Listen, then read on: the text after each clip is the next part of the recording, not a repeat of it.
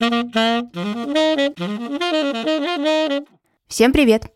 Меня зовут Ксения Родионова, и это подкаст «О дне в истории». На календаре 20 июня.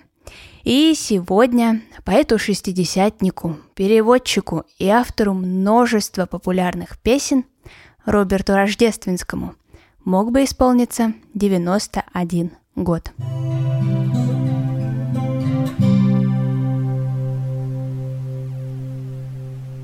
Роберт Станиславович Питкевич родился в нынешнем Алтайском крае в семье работника НКВД и директора школы.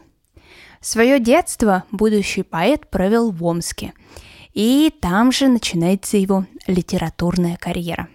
Причем начинается очень рано. Первое стихотворение Роберта было опубликовано в газете «Омская правда», когда мальчику было всего лишь 9 лет.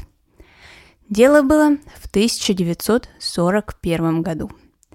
Тогда и мать, и отец мальчика были отправлены на фронт. Свои переживания маленький Роберт и показывает в этом стихотворении. С винтовкой мой папа уходит в поход. Начинающий поэт сначала жил с бабушкой во время войны, а после ее смерти дожидался своих родителей с фронта в детском доме. Его отец погиб на войне, а мать вернулась и вышла замуж за Ивана Рождественского. Роберт Станиславович Петкевич становится Робертом Ивановичем Рождественским. Кстати, свое имя Роберт поэт получил в честь революционера – партийного и советского деятеля Роберта Эйхе. У поэта есть небольшая автобиография, которая была написана в 1980-м, в 48-летнем возрасте. И большая часть строк про войну и унесенные ею жизни. Со своей профессией, как мы уже выяснили, Роберт Рождественский определился рано. И он узнал о существовании литературного института в Москве, долго готовился и хотел поступить туда. Но с первого раза не был принят. Причиной комиссия назвала творческую несостоятельность.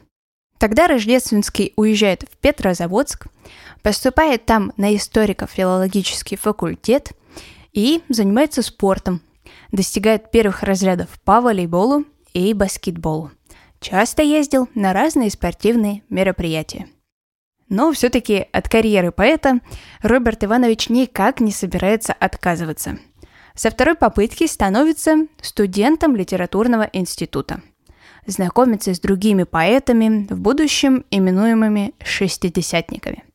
Евгением Евтушенко, Беллой Ахмадулиной, Булатом Акуджавой, Андреем Вознесенским – в одно время у Рождественского были разногласия с Хрущевым.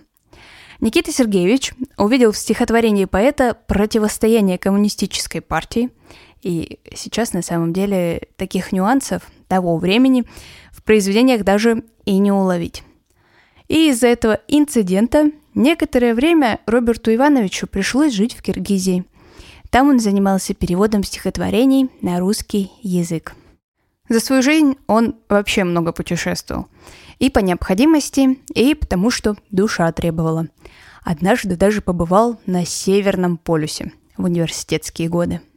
Тогда произошло еще одно очень важное событие в жизни Роберта Ивановича. В институте он встречает свою первую и единственную любовь. 41 год он был женат на критике Алле Киреевой – на свет у них появились две дочери – переводчица и фотограф Екатерина и журналистка Ксения.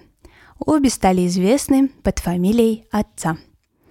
Возможно, с работами Екатерины Рождественской вы даже знакомы. Лично я с ними познакомилась.